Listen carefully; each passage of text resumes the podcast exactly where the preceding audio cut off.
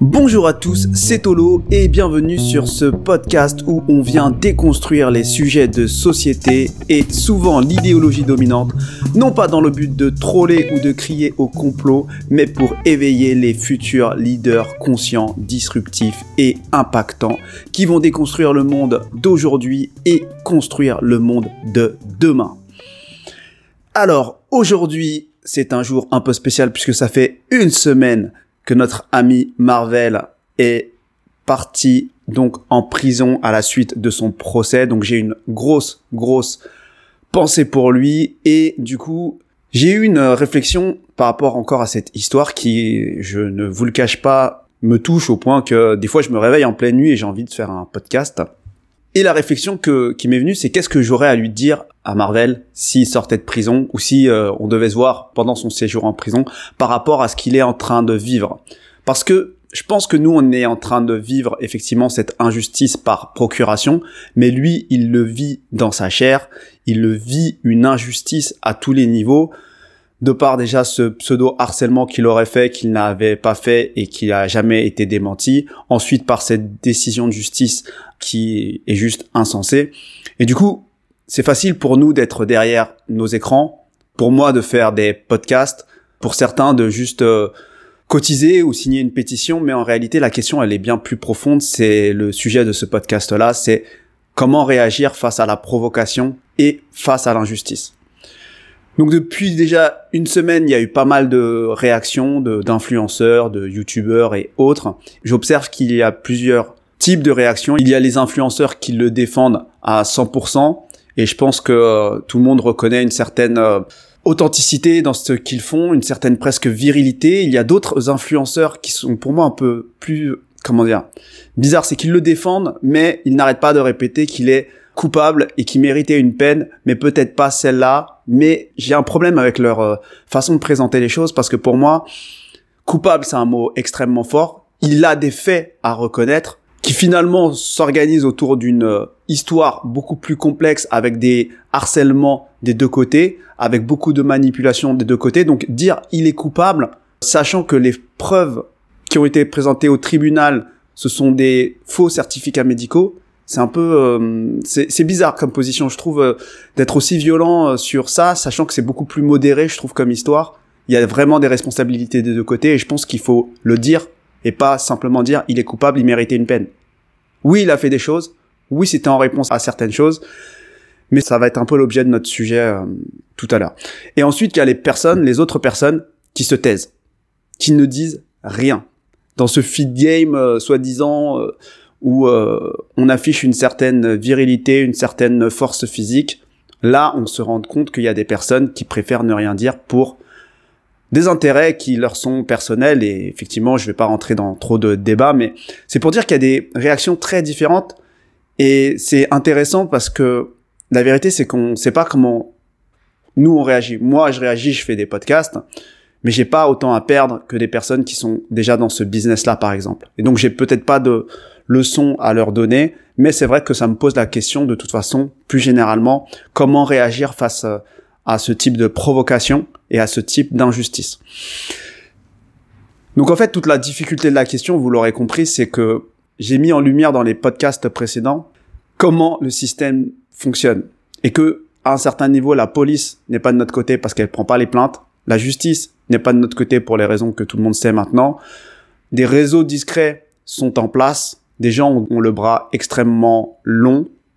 L'inconscient collectif porte en lui le profil d'un certain type de coupable. Même les réseaux sociaux sont extrêmement partagés. Donc euh, bref, c'est très très très difficile aujourd'hui de vivre ce type de situation. Et dans le cas du coup de Marvel, si tu te fais justice toi-même, avec tes moyens du bord, avec ta petite caméra en démontant les choses point par point, tu te rends compte que maintenant on te rend responsable des actes de ta communauté. Donc c'est un sujet beaucoup plus difficile qu'il n'y paraît et surtout qui, qui finalement révèle une certaine euh, perversité parce que en fait ce que le système ou quelques acteurs dans ce système veulent qu'il se passe, c'est que le révolté se soumette. Et c'est ça la vérité. C'est que le problème, c'est que si vous avez écouté tout mes podcasts, on en arrive à cette conclusion, c'est que ils veulent qu'ils se soumettent, c'est-à-dire, dans ce cas-là, qu'ils demandent pardon publiquement, indépendamment de tout ce que eux auraient pu faire, sachant que autant de notre côté, on n'est pas forcément aidé, autant de leur côté, c'est carte blanche. Ils ont droit à tout, à des fausses accusations, ils ont droit à des fausses preuves, ils ont droit à des passe-droits, enfin, ils ont droit à tout. Et donc, eux, le système plus généralement, ils veulent la soumission de celui qui se révolte. Et ça, c'est extrêmement difficile. On a ici un cas d'école parce que évidemment, il ne s'est pas forcément ici soumis, mais pire que ça, c'est qu'il n'a même pas eu le temps de réfléchir à deux fois avant de se soumettre, de se dire ouais, je suis quand même passé en justice, je vais me calmer ou j'ai une pseudopeine. Il a directement été en prison. Donc ce qui n'existe pas même pour un dissident politique euh, qui lui va faire appel. Voilà, enfin personne va en prison euh, directement comme ça alors qu'il y a des gens qui sont persécutés par le système depuis euh, plus de 20 ans maintenant. Et donc c'est une situation extrêmement délicate. Des personnes dans le passé évidemment on le sait très bien, que ce soit des politiques ou des humoristes ou autres, ont fait teshuva, comme on dit, on dit pardon, on demandait pardon, et donc c'était la condition sine qua non pour revenir, et généralement ils reviennent de plus en plus dociles, voire euh, encore plus pro-système qu'ils ne l'ont jamais été et que euh, les pro-systèmes ne l'ont jamais été. Et moi, je pense directement à Manuel Valls, par exemple, qui avait certaines positions politiques et qui a complètement fait un 360 degrés, 180 degrés, enfin bref, et euh, Jamel Debbouze par exemple, qui euh, a soutenu euh, Dieudonné au tout départ et on lui a dit clairement viens t'excuser et sinon tu perds ta place dans le show business. Donc on a des situations, est-ce qu'on peut les euh, critiquer? Bon bah Jamel il fait son business, ça fonctionne bien. Manuel Valls est de retour, je sais pas si ça va fonctionner pour lui, mais ça a l'air de fonctionner ce système de faire teshuva, de de demander pardon mais à quel prix? Au prix de justement son authenticité, sa vérité, être droit dans ses bottes, chose que Marvel n'a pas fait. Et donc, le problème, c'est que le destin de ceux qui ne font pas Teshuva, le destin de ceux qui ne se taisent pas, le destin de ceux qui restent debout, eh ben c'est un peu le destin des humoristes euh, opposés, comme des humoristes comme Dieudonné, qui lui euh, est mis hors du système depuis des années et qui euh, a développé une économie complètement presque à part entière, puisqu'il est blacklisté de toutes les plateformes, il est blacklisté de tous les médias, on l'empêche d'avoir des théâtres. Donc c'est un peu le destin de ceux qui se euh, révoltent et qui ne disent pas forcément pardon. Et donc le problème c'est que aujourd'hui tout le monde évidemment ne peut pas supporter cette pression physique, émotionnelle, financière et c'est normal et ce qui a fait que on a vu l'impact direct dans la scène humoristique française où euh, après cette période de 2005 euh, à 2015, on a eu un humour français extrêmement fade, extrêmement pauvre, extrêmement peu subversif, où il n'y avait rien. Donc cet humour porté par le Jamel Comedy Club, euh, entre autres, et d'autres, et bien d'autres, et ces plateaux télé, je ne sais plus, cette émission de Ruquier, où c'était complètement vide pour que, au bout d'un moment, se reconstruise un humour un peu plus subversif, mais domestiqué et qui se met à comprendre les limites qu'il n'a pas le droit de dépasser et euh, revenir dans une sorte de subversivité de façade qui vient servir une certaine idéologie. Mais on arrive à d'autres choses peut-être aujourd'hui un peu plus euh, drôles et les humoristes se sont réadaptés. Et c'est exactement ce qui va se passer dans le YouTube game, c'est que là ça a été tellement un choc qu'il va y avoir une sorte d'autocensure pour ne pas vivre ce qui vient d'être vécu. Et ça va prendre son temps et donc tout le monde va prendre des pincettes. Et je pense que beaucoup de youtubeurs vont dire bah oui il était coupable mais il méritait quand même pas ça mais il était coupable. Et en occultant bien l'autre version. Et je pense que euh, ça va se euh, réagencer avec euh, le temps.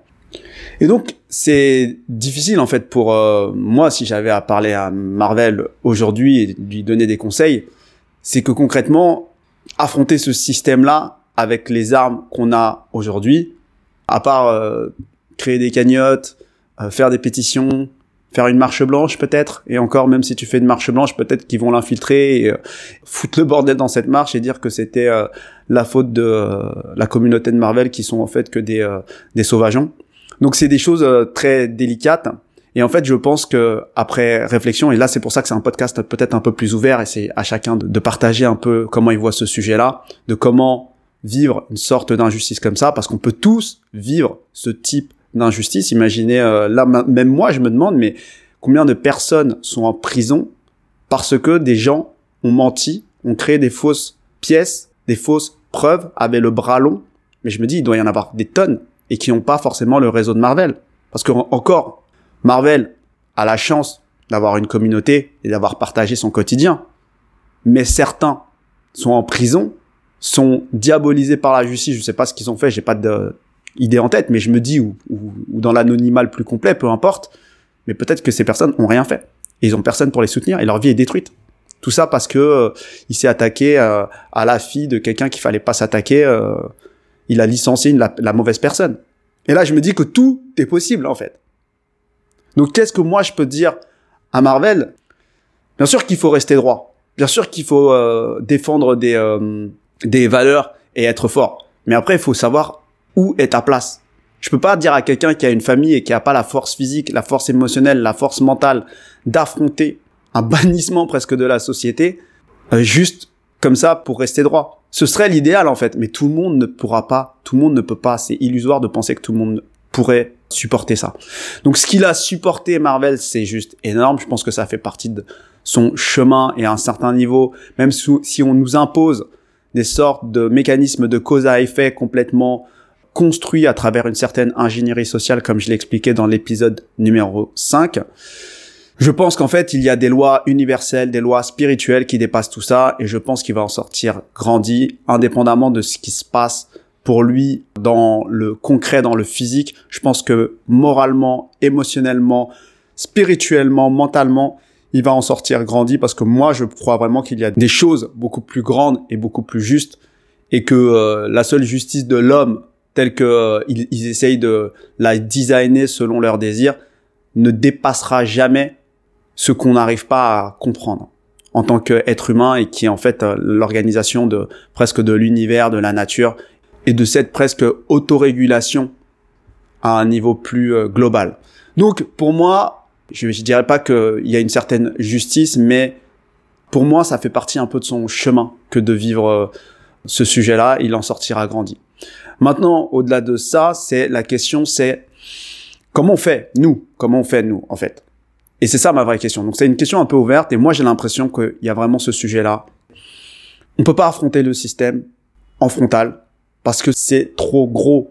Tout fait partie du système. Les médias font partie du système, les juges font partie du système, euh, les réseaux discrets que tu ne vois pas font partie du système, YouTube fait partie du système, Facebook fait partie du système. Tout le monde dicte ses règles.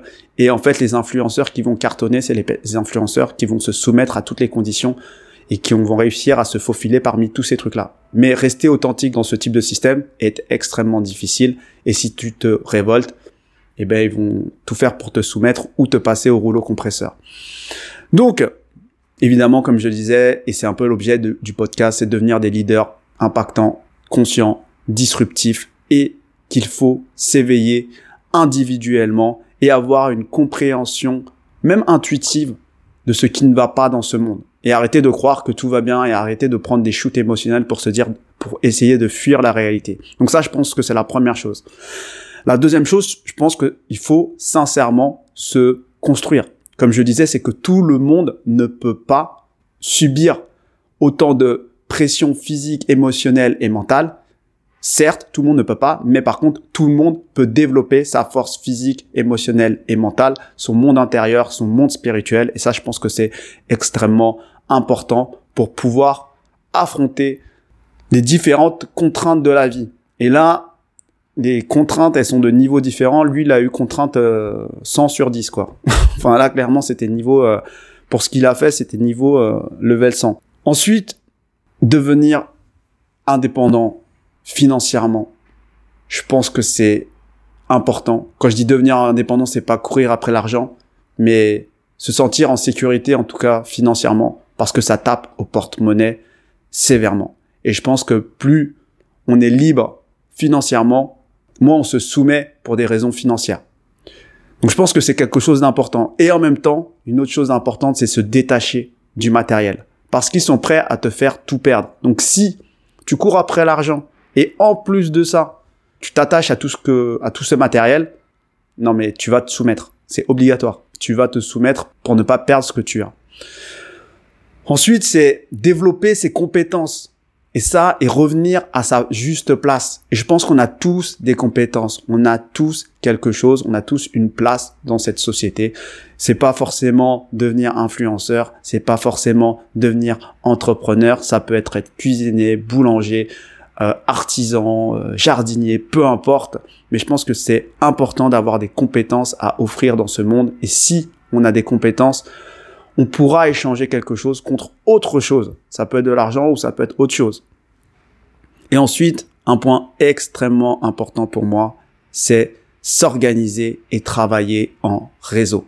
Parce que c'est ça qui se passe en fait. C'est qu'aujourd'hui, ils cherchent à nous diviser, et c'est normal, et, ça, c'est logique. Ils cherchent à nous, à nous culpabiliser, à nous polariser dans l'émotionnel.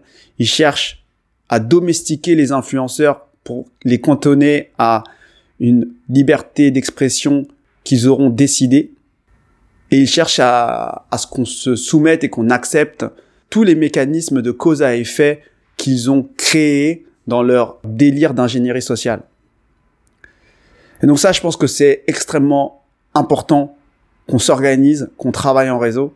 Et enfin, je dirais que c'est extrêmement important aussi qu'on soit tous un peu notre propre leader. Donc c'est un peu antinomique parce qu'on travaille ensemble, mais en même temps, il faut pas qu'il y ait de leader parce qu'en fait, je pense que les leaders, c'est les personnes les plus corruptibles.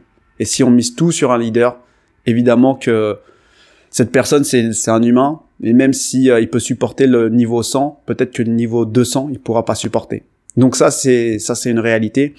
Et pourquoi je, je vous dis tout ça, c'est que à un moment, j'ai l'impression que Marvel, bien sûr qu'il a besoin d'une cagnotte, mais peut-être qu'il aura besoin d'un taf. Et comme tout le monde d'ailleurs. Et c'est pour ça que je dis ça, c'est que peut-être que plus on travaillera en réseau, plus on se connectera dans le virtuel, mais surtout dans le réel, plus on pourra devenir indépendant et fort. Financièrement, mentalement, moralement, émotionnellement. Et ça, je pense que c'est le nerf de la guerre parce que aujourd'hui, on est trop, beaucoup, beaucoup trop divisé. Et je pense que c'est le moment, finalement, à travers cette affaire, de comprendre qu'il faut s'organiser, qu'il faut penser à nous, qu'il faut penser à nos proches, qu'on doit construire notre vie pour qu'on puisse rester droit contre vents et marées. Et ça, c'est extrêmement facile à dire derrière un micro, mais dans la réalité, on voit ce que ça peut donner quand on se fait attaquer par un rouleau compresseur systémique, et en fait, on se fait tester par la vie, en fait, tout simplement. Et donc, il faut construire quelque part notre euh, écosystème pour qu'on puisse subir ce genre d'attaque, pour pouvoir être à l'aise avec euh, ce qu'on pense, à l'aise avec euh, ce qu'on partage et oser être à notre juste place et ne pas avoir que des influenceurs qui se sont soumis à tous les dictates de toutes les plateformes numériques, de la bien-pensance, de tous les autres influenceurs qui font leur business sur certaines plateformes et je pense que c'est quelque chose d'extrêmement important. Donc voilà ce que j'avais envie de vous partager aujourd'hui. C'est un podcast un peu plus presque collaboratif pour moi, puisque je j'ai des pistes, mais après, euh, je suis pas forcément euh, complètement euh, arrêté sur tout ça. Mais si vous, vous avez des sujets, n'hésitez pas à me partager ces sujets. Ce sera avec un plaisir que je vous lirai, parce que je vous lis, mais j'ai pas le temps de forcément répondre en ce moment. N'hésitons pas à envoyer, à continuer à envoyer de la force. Voilà, n'hésitez pas à commenter, à partager, à aimer, à enrichir cette euh, publication, cette vidéo, ce podcast. Je vous souhaite à tous une bonne journée et à bientôt.